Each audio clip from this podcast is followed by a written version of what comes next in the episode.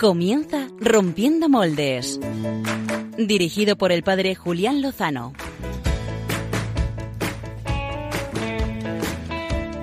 Muy buenas noches, queridos amigos de Rompiendo Moldes. Bienvenidos al último programa de la cuarta temporada eh, de aquí en Radio María. ¿Quién nos iba a decir, queridos amigos, hace cuatro años que íbamos a culminar cuatro temporadas enteritas.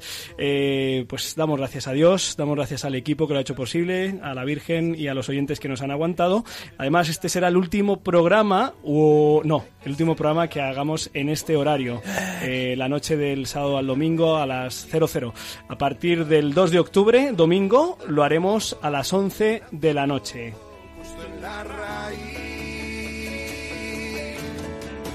del corazón empezó a pero queremos rematar bien esta cuarta temporada y por eso proponíamos a principios de la semana en nuestras redes sociales, en Twitter y en Facebook, pues eh, qué tema querían que abordáramos en la, en la entrevista central.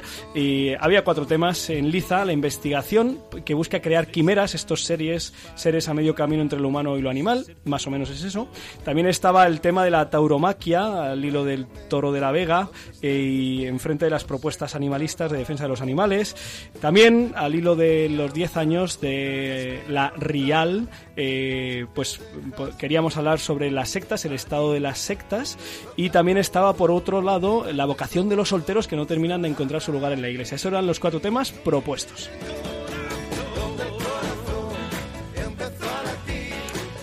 Y la verdad es que la encuesta ha sido variada y no ha quedado un resultado clarísimo. Así que vamos a intentar dar respuesta a los cuatro temas, aunque el que vamos a abordar aquí esta noche va a ser la cuestión de la quimera, de la investigación con embriones humanos que derivan o pueden derivar en pues eh, especies híbridas. La cuestión es que el tema de las sectas os recomendamos que escuchéis el programa que esta misma tarde aquí en Radio María, en el programa Conoce las sectas, pues han llevado adelante nuestros amigos de la Rial. Si no habéis podido escucharlo, ya sabéis que en el podcast podéis eh, buscar Conoce las sectas y estar al tanto de cómo está la situación de las sectas en la actualidad. Y para el tema más votado en Twitter, la cuestión de los solteros cuando la espera se hace larga, pues os proponemos que leáis la revista, la última revista de Misión, esta revista gratuita, la más leída por las familias católicas de España, pues que ha abordado esta cuestión y lo ha hecho muy bien en su reportaje de portada. En Twitter, en Facebook eh, podéis ver eh, cómo seguir esta, esta revista, que es de suscripción gratuita y que recomendamos. Sobre el tema de los animales, pues, eh, en fin, podríamos decir mucho, eh, pero no lo vamos a decir hoy. ¿eh? eh esto queda pendiente. Eh, ahora que hablo de los animales, no sé si daros paso directamente a vosotros, equipo, o esperar un poquito. ¡Guau, guau! Pachi Bronchalo, ¿qué te pasa en la voz? Buenas noches, nunca sale el tema que yo voto, Julián. ¿Cuál es el tema que habías votado? Había votado lo de los toros. Lo de los toros. Bueno. Mm. Eh ¿Y tú qué habías votado, Cristina Lozano? No voto. No, votes, no votaste. ¿Y tú, Gonzalo? Tampoco. Tampoco. Están hartos de votar, como toda España. Porque nosotros lo que queremos es escuchar al pueblo soberano que nos diga qué quieren. ¿Y, entonces estás de acuerdo en que haya unas terceras elecciones o qué? Para escuchar, para seguir escuchando. Pero de ese tema no íbamos a hablar hoy. Pero en Navidad no, nos toca programa ese día. Álvaro, Álvaro González, buenas noches. Muy buenas noches, Julián. ¿Tú, votaste o no votaste? Yo voté, de hecho yo tengo dos cuentas y entonces pues... ahí, ahí. usando? con el programa uno y con la mía otra. Era solo él el que votó. Así ganó por un voto. No, no, no. Hay más de un centenar de, votos eh, que sí, estaban muy interesados en los cuatro temas, a decir verdad. De hecho, era gracioso porque decía uno, yo quiero toros y, solteros. Y yo decía, bueno, pues queda con alguien para ir a, la, venta. bueno, oye, y aparte del temazo estrella, ¿qué, traéis a nuestros queridos oyentes de Rompiendo Moldes en vuestras eh, fantásticas secciones? Pachi, ¿qué traes? Voy a hablaros de un cura que le llamaban, le llaman la Madre Teresa con pantalones. Toma, la madre Teresa con pantalones. Vuelve fuerte. y los ritmos más dicharacheros de Rompiendo Moldes, que nos traen biorritmos? Yo os traigo a la reina del pop actual. No voy a traer ni a Madonna ni a Lady Gaga, pero a la actual. La reina del pop actual. Estoy patidifuso y boquiabierto. Gonzalo Castillero. Yo, mm, siguiendo la línea comenzada hace 15 días, voy a traer nuevas recomendaciones literarias. Ah, muy bien. Y para terminar con la dama.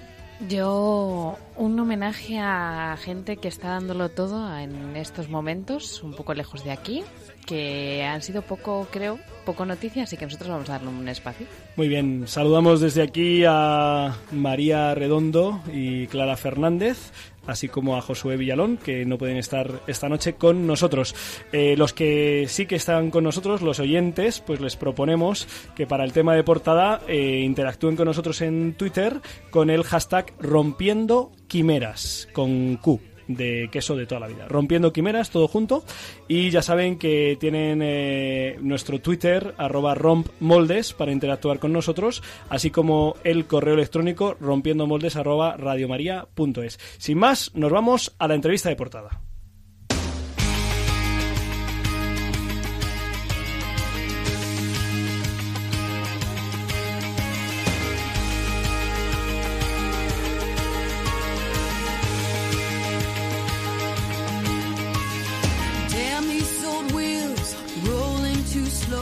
Como decíamos, esta semana recibíamos la noticia de que el Instituto Nacional de Salud de los Estados Unidos eh, daba luz verde a la financiación de investigaciones que potencialmente pueden generar quimeras.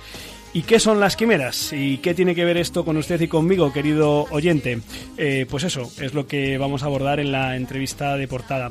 Para ello contamos con la presencia telefónica de doña Mónica López Barahona, a quien agradecemos cordialmente que esté con nosotros. Muy buenas noches. Hola, buenas noches. Doña Mónica es doctora en Ciencias Químicas por la Universidad Complutense de Madrid, con la especialidad en Bioquímica y Biología Molecular. Y con esa capacitación, pues es directora académica del Centro de Estudios Biosanitarios en Madrid, así como la directora de la cátedra Jerón Leyen, eh, personaje a quien tanto apreciamos en este programa, gracias a que Gonzalo Castillero nos lo presentó en su vida. Pertenece asimismo al staff del directivo del Máster de Bioética de la Universidad Rey Juan Carlos de Madrid, donde imparte clases. Y por último es miembro de la Pontificia Academia de la Vida desde el año 2010, creo. Con ese bagaje, eh, la doctora Barahona creo que nos puede ayudar mucho a entender eh, qué es lo que está pasando en estos momentos. Quizá lo primero, eh, doña Mónica, sería aclarar a los oyentes y de paso al que le está hablando qué es exactamente esto que en inglés se denomina quimeras y que suena un poco raro en español porque nos, nos lleva a otras ideas antiguas sobre las quimeras. ¿Qué es exactamente la investigación de quimeras? Bien, pues si la, la pregunta es mm, formulada de forma muy sencilla. Voy a tratar de responder también con rigor, pero de forma que lo puedan comprender eh, todos los oyentes. realmente hay dos maneras de generar una quimera, que también es el, el, nombre en español o un híbrido. Y las dos formas son las siguientes. Una de ellas es eh, generar un embrión de, de un animal en el laboratorio eh, una fecundación in vitro eh, del óvulo del animal correspondiente y el espermatozoide y una vez que el embrión ha comenzado a desarrollar, insertar en él células em, llamadas comúnmente madre, más eh, eh, correctamente troncales, células madre embrionarias, que se insertan, se funden con el embrión de ratón y crecen junto con él hasta el grado de desarrollo que se le permite al, embrión.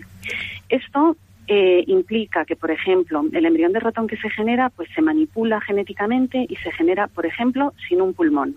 Y entonces las células que se insertan provenientes del humano se dirigen para generar el pulmón humano dentro del ratón. Ese es un poco el, esquema.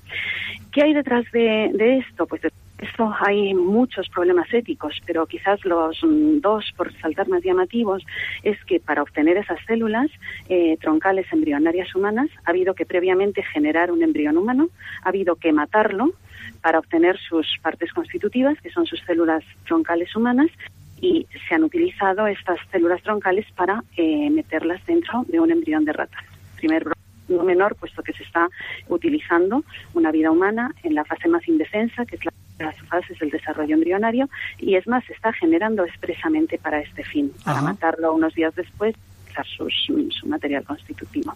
Eh, la segunda cuestión es el, cruce entre especies del que quizás, bueno, no sé si nos dé tiempo de, hablar posteriormente, pero sí mencionar una segunda manera de generar esta quimera o este híbrido que nos recuerda a la clonación de la oveja Dolly allá en el año 1999, que supuso el tomar un, óvulo, en este caso de, una oveja, extraer su material genético que está en el núcleo y, e introducir el material genético pues de otra oveja. Bueno, pues en este caso la quimera consistiría en coger un óvulo de una especie animal, por ejemplo de una vaca, de un cer de una cerda, e quitarle su carga genética e introducir la carga genética de un ser humano. De manera que el material genético sería el que constituye al individuo humano y el receptáculo en el que se permitiría su gestación sería el óvulo de un animal. Yo espero que se me haya entendido un poco, porque es un poquito complicado, pero bueno. la, explicación ha sido nítida. Luego es verdad que hay que hacer un esfuerzo por ir visualizando exactamente pues de qué estamos hablando. Y lo que estamos hablando es de, manipular la vida humana, es decir, de, utilizarla como no como un fin en sí misma, sino como un medio, en este caso, eh, para, qué? O sea, ¿cuáles son los, los fines que, persiguen estas investigaciones? Bueno, pues los fines que persiguen estas investigaciones, que por cierto eh, se, se, acaba de recibir la noticia de que se ha aprobado financiarlas con fondos públicos en Estados Unidos, pero se llevan realizando ya en Reino Unido un tiempo y en nuestro país, ahora diré también de qué manera, eh, los fines son varios. ¿no? El, eh, uno de ellos es la investigación. El, saber hasta qué punto pues una célula troncal humana puede convivir y desarrollarse en el seno de un, de un embrión animal, eh, una investigación básica conducente a, saber eh, pues, pues hasta dónde se puede llegar en la manipulación. Un segundo fin más práctico es el de tratar de generar órganos humanos en animales con el fin de poder eventualmente trasplantar esos órganos a un ser humano que los que los necesite.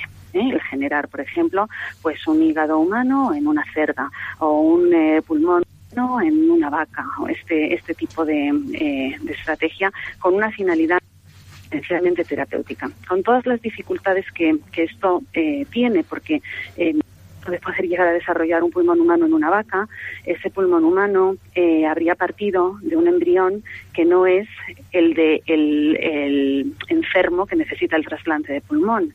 Y ese embrión no es compatible con la persona enferma a la que eventualmente se le va a trasplantar y además el desarrollo en un animal eh, tiene el alto riesgo de que se infecte con los virus que infectan o las bacterias que infectan específicamente a esa especie animal y que cuando luego se trasplantara eventualmente el órgano pudiera llevar al fallecimiento del paciente por una infección eh, no controlada. En fin, eh, son pero el escenario del por qué, ¿con qué fin? Pues con la finalidad de obtener órganos en animales, utilizar los animales como fábricas de órganos humanos que se puedan trasplantar eventualmente en un paciente enfermo. Eh, esas son básicamente, eh, por denunciarlo de una manera muy sintética, hay muchos filos y muchos flecos, pero serían las, las razones de este tipo de investigación. Sí, la verdad es que se, se intuye que aquí es como una especie de, pues no sé si llamarlo de baúl o de caja de Pandora. Me parece que quizá lo de la caja de Pandora es más adecuado, porque se abren se abren una serie de posibilidades que hasta ahora eran quizá ciencia ficción, pero que pueden dejar de serlo, porque eh, no sé si hasta qué punto es viable, lo mencionaba al principio, eh, la, mezcla de especies, o sea, que se puedan llegar a, desarrollar una especie mixta, un, híbrido entre un ser humano y un, animal. Pues eh, bueno, la realidad es que hasta la fecha en Reino Unido hay eh, publicaciones mm, no todas científicas, es verdad que también divulgativas, hablan de que ya se han generado 150 híbridos, pero es verdad que el desarrollo de, estos híbridos, que para empezar técnicamente no es eh, fácil, porque primero hay que generar el embrión animal y hay que generarlo genéticamente modificado, es decir, no es fácil generar un ratón tenga un riñón o que no tenga el hígado. Eh, y luego hay que además eh, insertar dentro las células humanas que permitan el desarrollo y que se las dirija específicamente a que generen un hígado y no además eh, otro tipo de órganos. No técnicamente no no es fácil, pero pero es posible.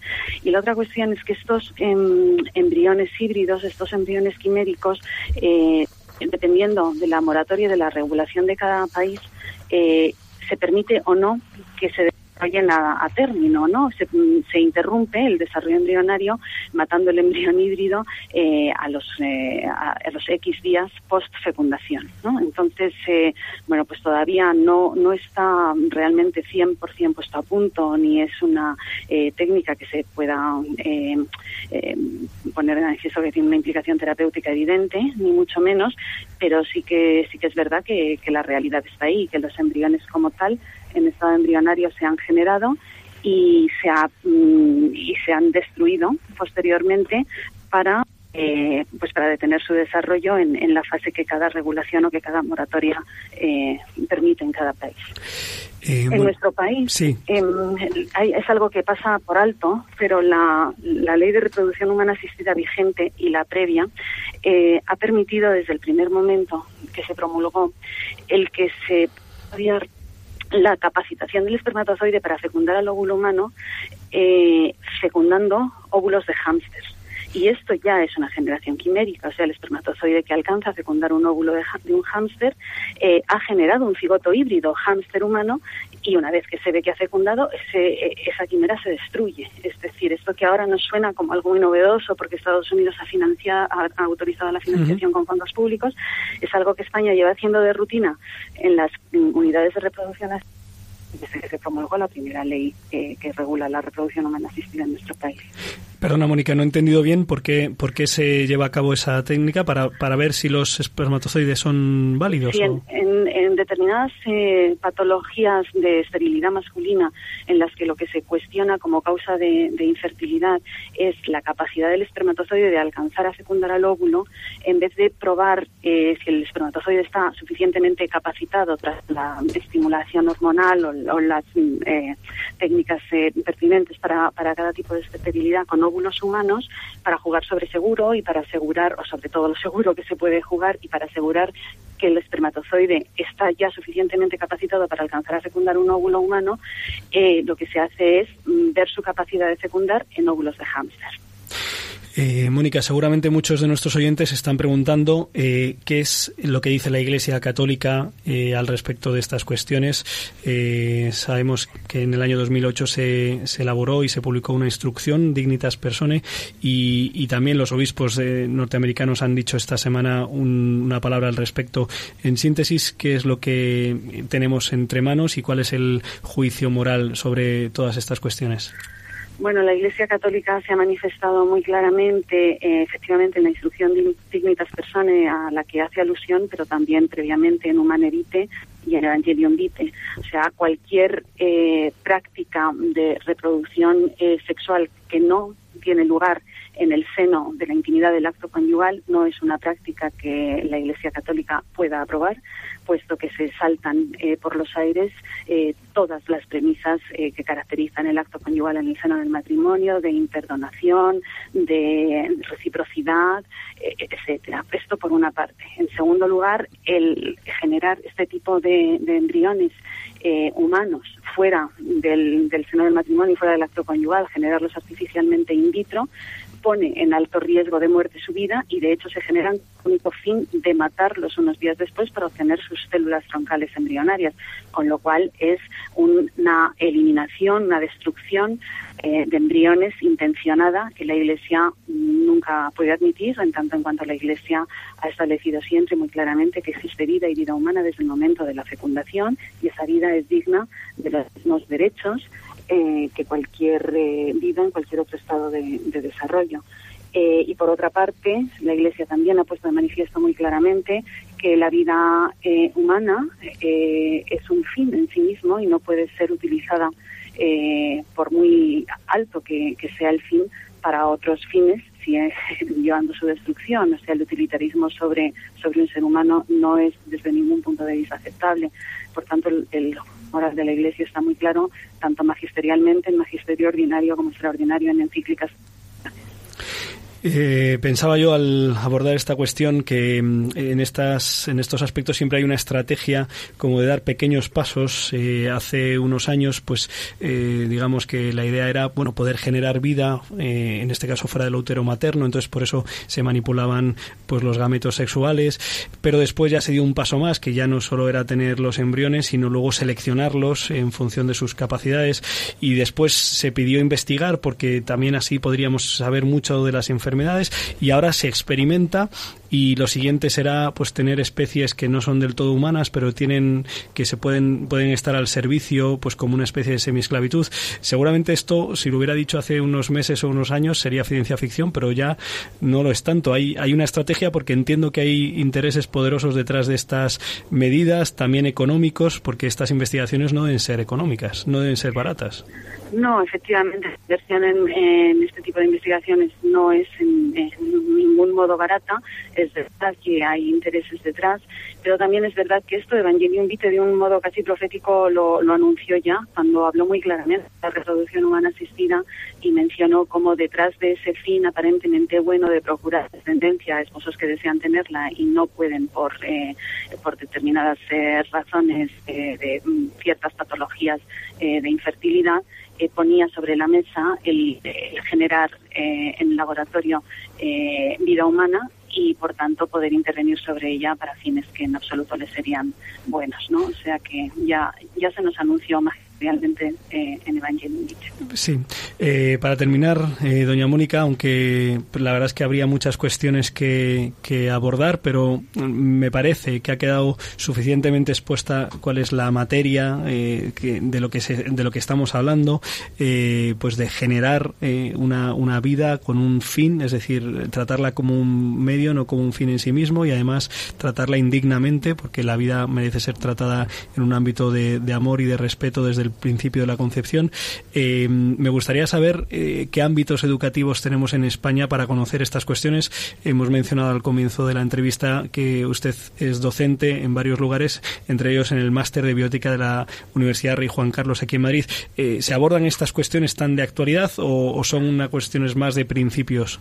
Sí, efectivamente, este tipo de cuestiones se abordan en el máster de bioética de la Rey Juan en varias de sus asignaturas, también en el máster de bioética eh, de la Cátedra Jérôme Leyen, que se imparte online, y también en el máster de bioética de la Católica de Valencia o de la Universidad Católica de Murcia. Son cuestiones que están sobre la mesa, cuestiones que a todos los profesores nos preocupan, nos importan y cuestiones sobre las que definitivamente hay que dar información fiel al dato objetivo científico y en aquellas universidades que son católicas el criterio de la Iglesia sobre estas cuestiones. Decía la Santa Teresa, ya Santa Teresa de Calcuta, que mientras hubiera aborto en el mundo no eh, sería posible la paz, porque si no se respeta al ser más indefenso es imposible que después nos respetemos entre nosotros.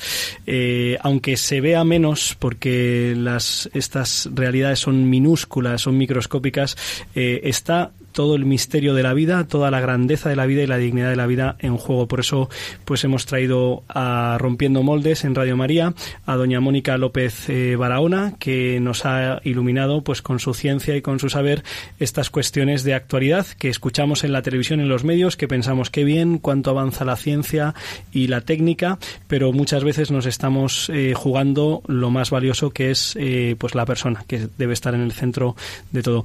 doña Mónica López Barahona, eh, muchísimas gracias por atender los micrófonos de Radio María de Rompiendo Moldes. Eh, muchas gracias a Radio María, como siempre, y también a usted, Padre Julián, por la oportunidad de hablar con todos los oyentes. Un fuerte abrazo.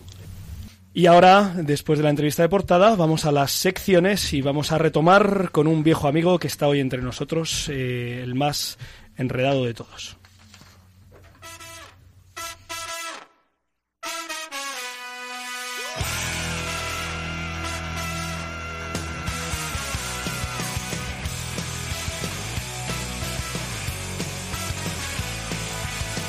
Enredando. Con María Redondo y Pachi Bronchalo. Buenas noches, equipo. Julián, Alvarito, sube la música. ¿Cómo estáis? Muy bien, eh, vienes con mucho ritmo. Vengo, Pareces biorritmos, Vengo como loco. Sí, no me digas que me parezco a Bea López Roberts, por favor. ¿Cómo que vea, Pachi? ¿Te llamo vea yo? Ah, es que yo biorritmo lo asocio. Bueno, Te ha llamado viejo. tenemos un pasado. Te ha Buenas. llamado viejo, ¿eh? ¿Viejo por qué? No lo sé, pregúntaselo. No, pero si tengo Si tengo barba. 29 años todavía. Te queda poco. Te queda muy poco. Tú ya tienes 30, ¿quieres decir? Esto no es como vamos a tirarnos cuchillos, Pachi. Mira, Cristina Pachi, no venga, vamos al tema. ¡Ponme los cuchillos, Alvarito! Hace dos semanas, hace cuchillo. dos semanas yo fui más sutil preguntando estas cuestiones, pero mm, cuéntanos. Pachi Bronchalo. Bueno, buenas noches, ¿qué tal estáis? ¿Cómo va la Eso vida? ya lo habías dicho antes. Bien. Pero como no le hemos contestado, bien, muy es bien. que no tengo sección y tengo que... No, es una broma. Bueno, me alegra de estar de vuelta después de la pausita veraniega. Espero No, que pausita hayáis... y te quejas de los profes, pero vamos, tú te la candela, ¿eh? Sí, sí, yo soy Tela. como un profesor, pero no les suspendo. Eh, Bueno, haces otras cosas.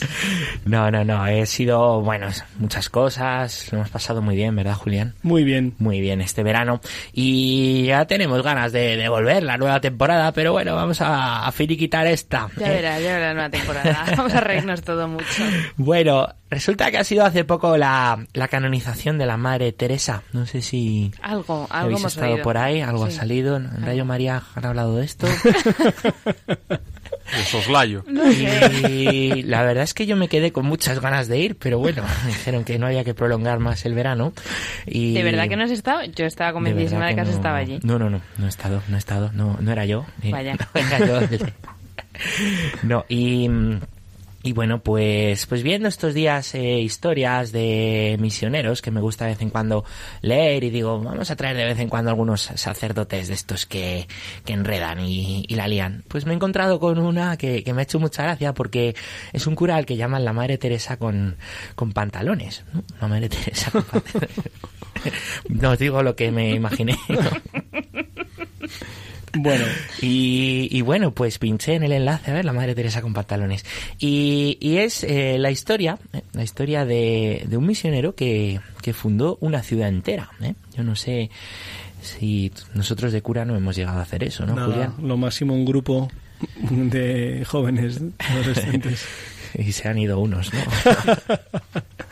Sí, sí. ¿Y dónde fue? Bueno, pues este es el padre Pedro Opeca. Pedro Opeca, eh, sacerdote argentino que ahora tiene 69 años, misionero padre Paul. Saludo a los mis amigos paules de, de Valdemoro. Misionero padre Paul en la isla de Madagascar desde 1970. Y le me llaman la Madre Teresa con pantalones pues por su gran atención a todas las personas, a los más pobres y débiles, y porque ha sido también nominado al, al Premio Nobel de la Paz, ¿eh? que siempre eh, de vez en cuando tenemos como estas noticias, eh, nos las suele traer Gonzalo Castillero luego en su, en su sastrería, ¿no? Pues qué hermoso, ¿no? Que, que se diga, oye, este hombre merece el Nobel de la Paz. No se lo dieron, ¿no? Pero imaginaros, eh, pues para que haya tenido esa nominación por parte del mundo, su labor debe ser tremenda, ¿no? Y me ha parecido interesante y me acordaba de ti, Julián, porque él quiso ser sacerdote, quiso irse a, a Madagascar, ¿no? Y quiso evangelizar con el fútbol. Me han dicho eh, que tú has estado hace poco jugando un partido de fútbol, ¿no? Torneo San Benito Meni, ¿eh? Este año me han dicho que has salido al campo. Esta- este año, a diferencia de hace dos, que me lesioné calentando, me lesioné dentro del campo esta vez. Bueno, un rasguño. Pues este sacerdote, a través del fútbol en esa isla de Madagascar, consiguió eh, que cientos de chavales, cientos de chavales acudieran pues cada día eh, ahí a jugar y de paso a recibir unas, unas pildoritas de fe, ¿no? una enseñanza bonita que nos dice que, bueno, que con la sencillez también se puede evangelizar y, y hacer un, un poco de, de lío. ¿no? Y él pensó de lo pequeño a, a lo grande, ¿no? ¿Cuánta gente hay que no tiene casa? Que voy a hacer una ciudad, ¿no? Y se le ocurrió eh, construir una ciudad es famosa ahí en Madagascar, ¿no? Aquí yo no la conocía, ¿no? Es Akamasoa. Suele pasar, sí. Sí, a ver, aquí pues conocemos nuestros pueblos, ¿no? y, y allí, ¿eh? allí en 1990, este sacerdote puso la primera piedra ¿eh? y planeó eh, esa ciudad en la que hoy en día ¿eh? viven 25.000 personas, 10.000 de ellos son niños que están escolarizados. Qué bonito. Qué bonita labor la de un sacerdote que desde Argentina, ¿eh? pues se le ocurrió que yéndose a una isla, empezando por el fútbol, podía hacer algo grande y, y vaya, vaya si, si lo hizo. ¿m? nominado al premio Nobel aquí en la Tierra, eso no es nada con la corona de gloria que nos espera en el cielo. Así que mucho ánimo a enredar, a evangelizar oyentes que yo creo que no hay excusa para la misión. El no puedo, eso no vale, ¿no? Fijamos cómo los, los pequeños son capaces de hacer cosas muy grandes. Pues la verdad es que es una historia preciosa, eh, Pachi Bronchalo. ¿Y tú te has enterado de esto a través de Internet, que es tu campo así Esta fuente lo he leído en varios sitios, me lo he encontrado en Religión y Libertad primero, y, y, ahí lo pueden ver si ponen el, el nombre de, de, este padre, el padre Pedro Peca. Y bueno, su historia está la verdad que por muchos muchos portales. En YouTube hay unos vídeos, ya hablaremos de YouTube la nueva temporada seguro. ver, sí. eh, pero hay cosas muy buenas de, de, este sacerdote que se puede poner como ejemplo. Oye, con el fútbol nosotros también tenemos un algo cercano, ¿no? Que de evangelización con el fútbol. Ahí está la Champions, la undécima. ¿Te No. refieres? La remontada del Que Madrid. no. Quedó el Morata el otro Que día. no, Dime que que estás pensando en mí, Cristina. Estoy pensando en ti, por supuesto. Qué bonito. Oh. Qué bonito. Vaya. Me gusta Pero que os llevéis bien. Me estoy pensando en ti porque tú eres miembro de la Liga Diocesana. Entonces, Mm. por eso estaba, La ¿ves? Liga que de podemos... Diocesana de la Diócesis de Getafe, que Claro, también sé que, hay. habrán otras diócesis, que otras las hay también como un medio de evangelización muy bueno. Grandes frutos. Yo- ha- Muy yo no bueno. quiero- yo no este año promete, este año promete. Escucha lo que ha dicho, ¿qué ha dicho? Este Repite. año promete. Grandes frutos ha dado en mi parroquia de ¿Eh? conversión. Qué bueno. Pero Yo- habrá que hacer una Champions entre todas las diócesis, ¿no? El campeón de cada liga diocesana que se enfrente con el resto de campeones. Gonzalo, nos has dado una idea. Hubo una en la JMJ, la Guay, Copa Católica. a los de. Cartagena. Pues nada, yo eh, siguiendo en esta línea tengo desde hace tiempo un proyecto que no sé si alguna vez ¿recuerdas con los presos, es eso? llegaré- Claro, también hemos jugado este año un partido con sacerdotes, seminaristas y presos en la cárcel de Valdemoro, que Estuvo estuvo muy bien. bien. y que ganaron ellos, por cierto. Sí. Y cambio nosotros pudimos salir. Nos dejamos. Bueno, pues muchas gracias Pachi Bronchalo por traernos eh, noticias frescas, en este caso muy estimulantes de este padre Pedro Opeca, misionero en Madagascar eh, con el fútbol. No tuvo que elegir entre fútbol y sacerdocio, sino que lo abrazó todo y nos alegramos. Ahora, sin más, vamos a cambiar el traje, ¿eh? del traje de corto del futbolista. Vamos a ver qué traje nos hace esta noche nuestro sastre preferido.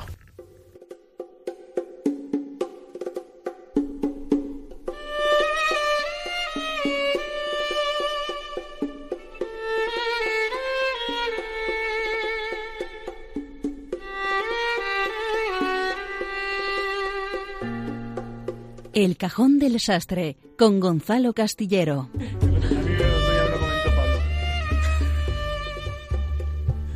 Pues dejad de comentar cosillas. bueno, cosas del directo. Traigo hoy el traje de luces.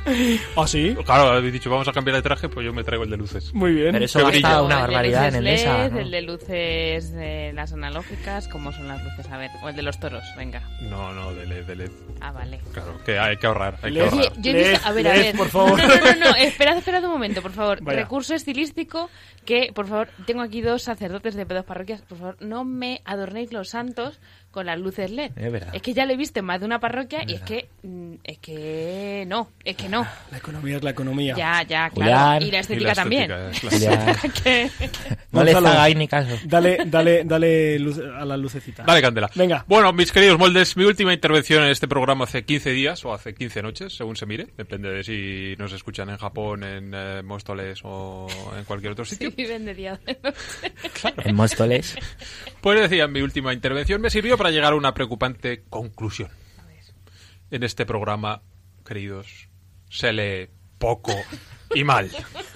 Salvamos a la maestra Lozano y poco más y mandamos a la reválida a todos los demás, en especial a alguna que no ha querido ni presentarse al examen de esta noche. Reconoció la otra vez que era, era poco de leer. Eso ya es un tanto inquietante. Y es periodista. ¿Qué futuro? Oye, pero es que la LOCSE... ¿Qué? A ver. Sí, vamos a ver, hay que leer. Centrémonos en lo que tenemos entre manos, que además, estando hablando de personas ausentes, hay que ser Pero bueno. comedido. Es verdad, es verdad. Pero no estaría de más que esta gente empezase a trabar amistad con las letras. las que aparecen en los libros, ¿eh? no contaremos las que aparecen en las revistas del corazón. Bueno, Esta noche me he propuesto traeros algunos libros más que son recomendables. ¿eh? Si recordáis, hace 15 días traje algunas propuestas. Sí, un par de libros muy majos. Pues esta semana eh, traemos otras distintas. Aquella vez fueron dos novelas, pero hay gente a la que eso de la ficción pues no le va del todo. ¿eh? Y es que hay más géneros sobre la faz de la Tierra, no solo de novela. Vive el hombre. ¿Vosotros le dais algo más aparte de la novela? Eh, documentos magisteriales. Sí. no, no sé cómo entra Bueno. ese género. Pues está bien. Biografías de santos. ¿Ve? Pues, por ejemplo. Yo estoy leyendo la Divina Comedia. No me lo puedo creer. Es poesía. No me lo puedo... Bueno, pues sí, teatro. Sí, sí, Pero de ¿tú verdad. qué haces leyendo eso? Pues es verdad, lo estoy leyendo y me gusta. Hombre, y me gusta. eh. Pero- Como Dante ascendió va- del infierno al a- cielo. ¿Nos vas a recomendar Os voy a un recomendar. esos? Os voy a recomendar ensayo para empezar. Es complicado. ¿eh? ¿Es un ensayo lo que vas a hacer o...? No, no. Y ese es el problema. es una representación si real, no es un ensayo. Bueno, ensayo. Metamos eh, a nuestras lecturas una buena carga de profundidad, a ver si nos estalla la cabeza de una vez por todas o bien lo soportamos. Vamos a ver, una recomendación interesante en el reino del ensayo puede ser, por ejemplo, un título muy atractivo. Al oírlo seguro que más de uno de vosotros va a pegar un respingo y va a decir, ¡eh! ¿Eso va por mí? Pues sí, señor. Atentos al título. Si no puedes perdonar, esto es para ti. ¿Eso va por mí? Título realmente sugerente, Pachi, ¿eh? que seguro que nos invoca a muchos, pues seguro que casi todos en algún momento nos hemos negado a perdonar algo. Es interpelador. Somos humanos y estas cosas, pues No son fáciles. no son fáciles. Pues bien, este Si no puedes perdonar, esto es para ti, es un libro escrito por una religiosa, por Sor Leticia González Solís, que es la maestra de novicias de las dominicas de Lerma. Y en esta obra ha recogido siete casos prácticos, siete casos reales, de perdón en diferentes situaciones. Un perdón que, por supuesto, pues viene desde lo más alto, desde el eh, mismísimo Cristo. Muy recomendable, sin duda, el ensayo de Sor Leticia, así que ya lo sabéis. Si os apetece, pues leed. Me lo han regalado. Pues mira, Lo voy a leer. lo siguiente que te leas. Son las mismas dominicas del reto del amor que nos llega cada mañana por WhatsApp a muchos. Efectivamente, efectivamente. ¿sí? Con lo cual, otro motivo más para acercarse a este libro de. Y además es el octavo centenario de la fundación de los dominicos. eh. Seguimos sumando. O del nacimiento de Santo. No, no, de la fundación. Pues otro motivo más. Todo lleva a eso, tío. Ensayo. ¿Eh? Sacad el libro. Este, este estaba guay. ¿Y em, qué pasa con los más pequeños de la casa? Me preguntan algunos. ¿Leen? ¿No leen? Tus sobrinos, por ejemplo. Por ejemplo. Que nos visitaron Qué aquí. majos. Tienen Aquí que volver. Es aquí verdad. estuvieron. Habrá Tienen que traerlos otro día, Pues que sí. además lo hacen muy bien. Lo hicieron muy bien. ¿Eh? O sea que hay que darles otra oportunidad. Sabia nueva en este programa. Bueno, pues los niños debieran también empezar a aficionarse prontito a la lectura. ¿eh? Así que yo traigo también una recomendación para la chiquillería o para los padres, que al final son los que terminan comprando los libros. Así que ya pueden ir tomando nota también. ¿Qué podemos recomendarle a los más pequeños? Oye, esto parece un programa de Sánchez Dragó. ¿Te das cuenta? Aquí Estoy- estoy vamos sacando libros. Estoy impresionado. Esto es una maravilla. Antonio Gala aquí. También, también. Pues a los más pequeños les podemos recomendar uno que se titula Las aventuras de Lobato. Eso de- va por mí. Ah, por ejemplo. Lo, escri- lo ha escrito Jean-François Kiefer. ¿eh? No tengo el gusto. Y este librito cuenta la historia de Lobato, que es como se llama el protagonista, un joven huérfano, músico y poeta, de corazón espontáneo y generoso, que vive en la Italia del siglo XIII y que tiene dos grandes amigos. Un tal Francisco de Asís, que lo mismo suena de algo, Algo, algo me suena. y otro que es Hermano Lobo. Y Lobato pues viajará por campos y ciudades, encontrándose a su paso a gentes muy distintas y viviendo mil aventuras. Las divertidas historias de las aventuras de Lobato nos permiten soñar, nos permiten sonreír y también pensar sobre la vida y sobre los valores y sobre la fe. Y cada historia que nos cuenta pues gira en torno a las preocupaciones propias de los niños, pues el juego, la amistad, la solidaridad, el perdón, la humildad, el respeto, en fin, valores siempre interesantes. Pues Así habría que... leerlo no solo los pequeños. ¿eh? con urge- es verdad, es verdad. Pues Este también, mola. también es Este interesante mola, que este los mayores nos acerquemos muchas veces a la, a la literatura infantil, que hay libros así también ilustrados realmente interesantes. En fin, como veis, pues diferentes opciones que espero que os gusten y que le gusten también a nuestros oyentes. Así que si alguno se lee alguno de estos libros o ya los ha leído, pues que nos lo haga saber también a través de las redes sociales o por el correo electrónico, que siempre nos encanta tener noticia también de nuestros oyentes. También nos Y sí. pueden escribir por carta postal, que nos hace más También, ilusión todavía también. abrir, abrir el sobre. Que siguen existiendo los buzones. Efectivamente. Y si alguien nos escucha desde Móstoles, que lo diga, por favor. Cómo se nota, cómo tira la tierra, ¿eh? Desde luego. Bueno, hablando de Móstoles, pasamos al Corcón y damos la voz a la siguiente sección. Y me ha salido un paredo. Toma ya.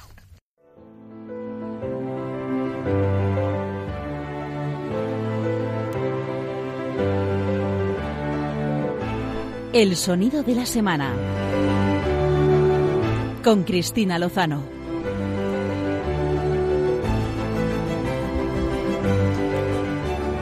Que tengo que venir yo a poner orden en este Poner equipo. orden. Porque vamos a ver, hoy me han dejado sola las chicas. A estas horas un sábado ya domingo. Si es que esto no puede ser. Lo tuyo no es Una orden, es mujer con orden. pantalones. Sí, sí, sí, sí. Bueno, que claro, la pregunta que tenía el guion es ¿qué tal la vuelta? Pero claro, luego he pensado y he dicho, sí, he sido yo la única que he vuelto. Pero la ganó Sí. Nairo Ha Quintana. ganado ¿no? Quintana, sí. No, la vuelta a vuestros trabajos, vueltas de vacaciones y demás, pero vais a meter conmigo, entonces casi que me ahorra la pregunta. Si es que no nos hemos ido.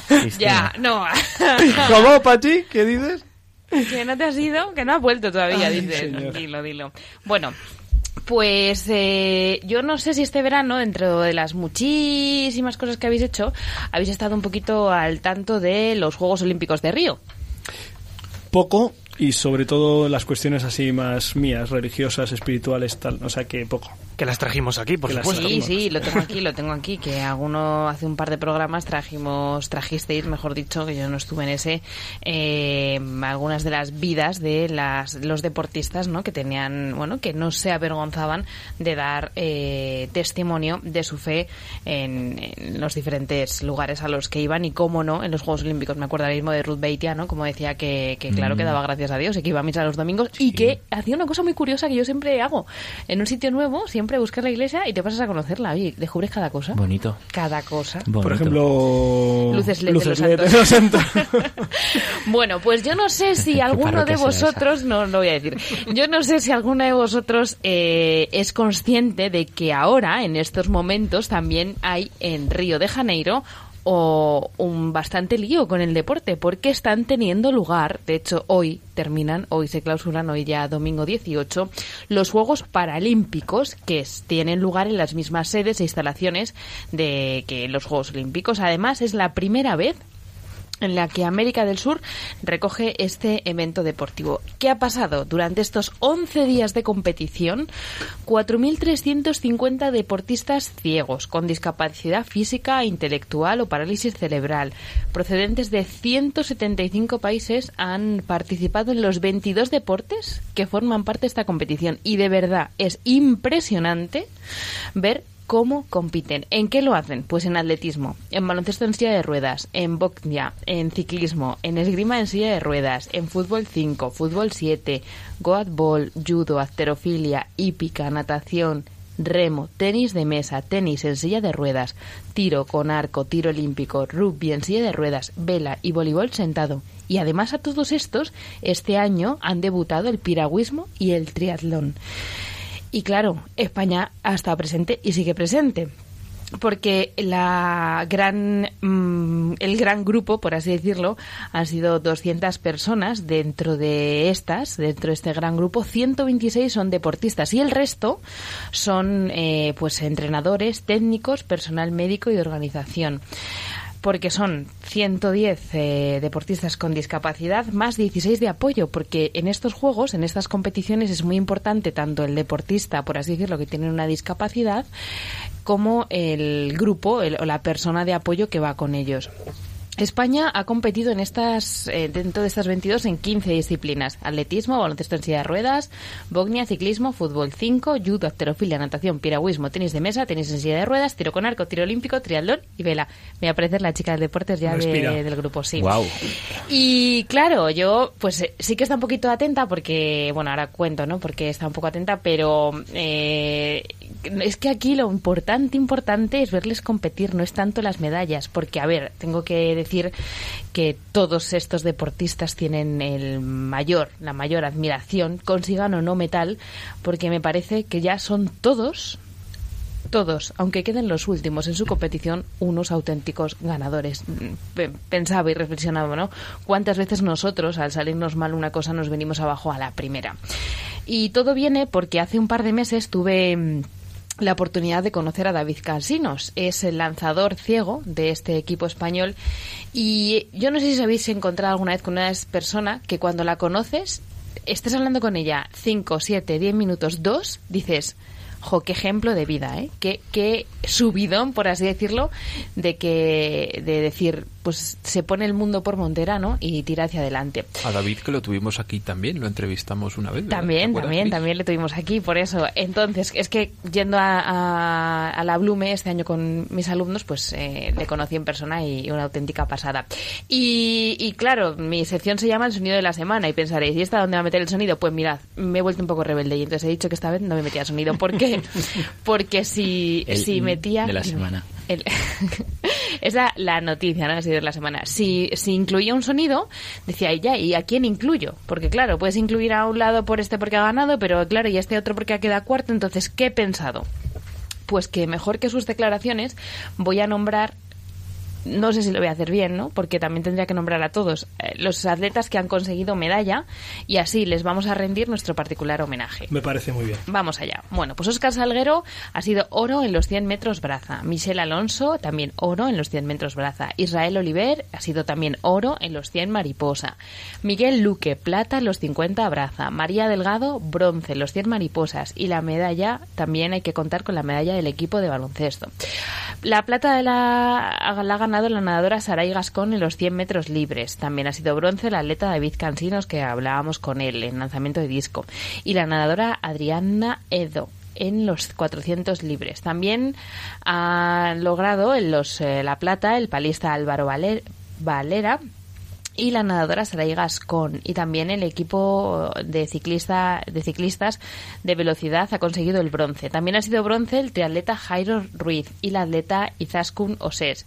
Nuria Márquez también ha sido oro en los 400 metros libres y el ciclista Alfonso Cabello. También eh, bronce eh, ha sido Perdón, perdón, oro ha sido el, el, lo diré, el lanzador de peso Kim López y también la nadadora Teresa Perales que ha tenido plata en los 200 metros libres, pero hay que reconocer que Teresa Perales es yo creo que de las más, más conocidas y las que más metales han conseguido a lo largo de todos estos Paralímpicos. Y no quiero que se me olvide, más de los 20 diplomas olímpicos que nos traemos para España. Bien. Y yo añado a Muy Kiko, bien. el gran fisioterapeuta eh, del equipo paralímpico, buen amigo, que sirve en 100 pozuelos. Aquí cada uno trae eh, pues de los conocidos. Muchísimas gracias, Cristina. Un fuerte eh, aplauso de corazón a, a estos pues hermanos que, que nos, nos dan un testimonio y nos ayudan a seguir adelante viendo su ejemplo de superación. Y pues también vamos a ver cómo se supera día tras día eh, Álvaro González solo en biorritmos.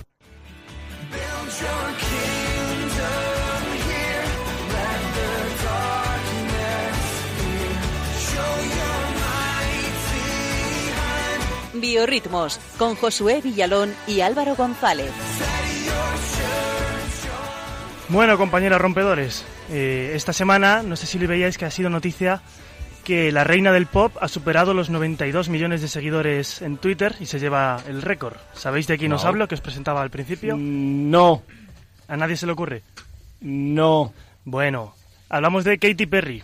Ah, Katy Perry. Yo me suena un montón. el Ahora nombre. están Katy pensando Perry. qué canción, qué canción han escuchado de esta mujer. Katy. Katy, Katy, Katy, Katy, Pues te va a sorprender, Cristina. Bueno, ¿a vosotros habéis escuchado alguna suya? Eh, Seguro sí, que Yo sí, seguro que sí, sí, sí, pero sí, ellos, sí, ellos sí, no sí. caen, por eso decía que yo sí. Sí, sí, sí, sí, seguro. Este es un programa para jóvenes eh, un poco peculiar. Yo soy un gran admirador de Katy Perry. Sí, sí, no, lo tomáis a guasa, pero es verdad. Hay un libro. Hombre, claro, y, y hasta un documental y muchas más cosas. Seguramente lo Salió en hay. el canal de historia. Oye. Álvaro, pero ¿por qué no produjo a, ella misma. a Katy Perry? Bueno, pues porque Katy Perry parece que ha tenido sus más y sus menos con ¿cómo lo podemos decir? con la música, porque aunque no lo sepam- aunque no lo sepáis, ella comenzó cantando música cristiana. Eh, nació en Estados Unidos, en Santa Bárbara, en California, mm, como Kate, Catherine Elizabeth Hudson. Y bueno, eh, eso, es hija de unos pastores luteranos, unos pastores protestantes, que la educaron en la fe cristiana, pero Pastores que... alemanes. Pastores protestantes. que la educaron en la fe cristiana, pero que eh, la hicieron cantar, la hicieron crecer, pero bueno, luego tomaría otros caminos. Esto que escuchamos ahora es Roar, una de sus grandes canciones.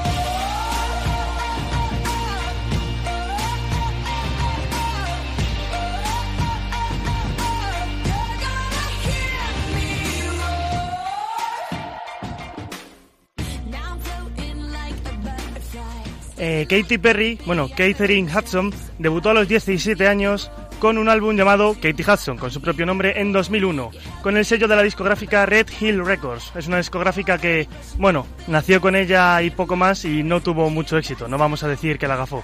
Su primer single se tituló Trust in Me, que para los no bilingües quiere decir Confía en mí, con la que pone palabras a Dios pidiéndonos que no, nos, que no le abandonemos y que confiemos. Ella dice, Tú dijiste, no te preocupes, yo he curado al ciego, he liberado a los cautivos. Todo lo que tienes que hacer es poner tu confianza en mí.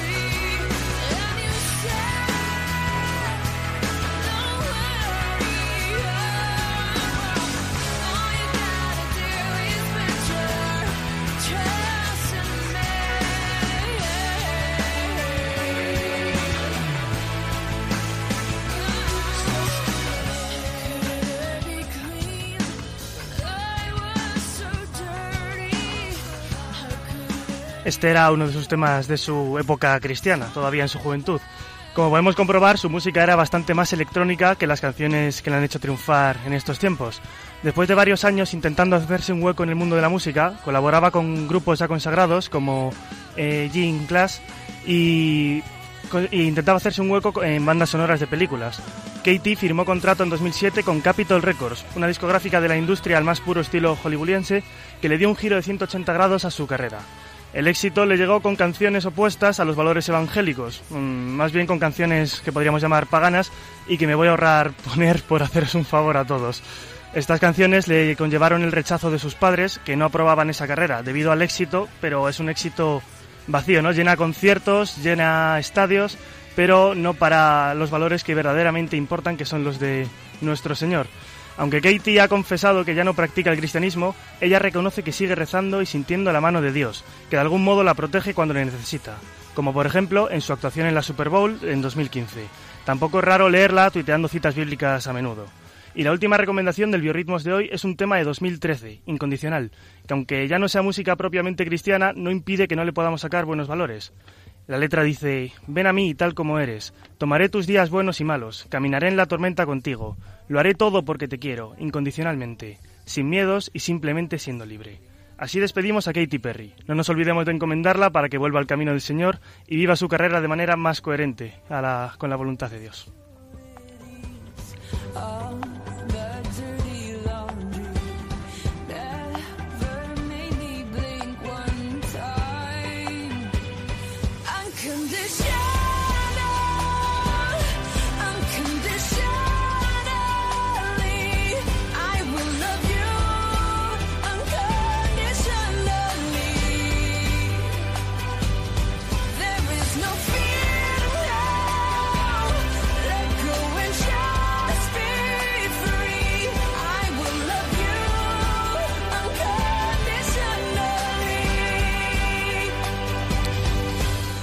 Bueno, damos gracias a Dios de que es Él precisamente el que nos ama incondicionalmente. Sí, efectivamente, sí conocía a esta artista, es conocida también por su promoción eh, pues de una mirada distinta de la persona. Eh, bueno, me alegro de que hayáis conseguido sacar algunos, algunos chispazos, ¿no? Donde, que siempre están presentes en la creación. El Eh, mérito es de Josu. También el problema es mío, pero... Recomendamos eh, pues ahora seguir con música, pero música clásica en, en Radio María. Ya saben nuestros oyentes que aunque podamos poner, compartir canciones o artistas eh, porque tienen una calidad eh, artística musical, no significa en absoluto que compartamos sus mensajes pues ideológicos, en este caso, eh, opuestos al Evangelio. Eh, bueno, hemos llegado hasta el final de esta cuarta temporada y del programa de esta noche. Damos gracias a Dios, damos gracias al equipo de Rompiendo Moldes eh, en Radio María. Nos vemos no dentro de 14 días, sino dentro de 15, eh, porque empezamos la, la aventura de emitir los domingos a las 11 de la noche. ¿eh? Si Dios quiere y nos da vida. Cambio. Muchas gracias eh, a todo el equipo de Rompiendo Moldes. Eh, sigan con Radio María, clásica en Radio María ahora mismo con María José López. Y un fuerte abrazo de todo el equipo. Recuerden que seguro con el Señor lo mejor está todavía por venir.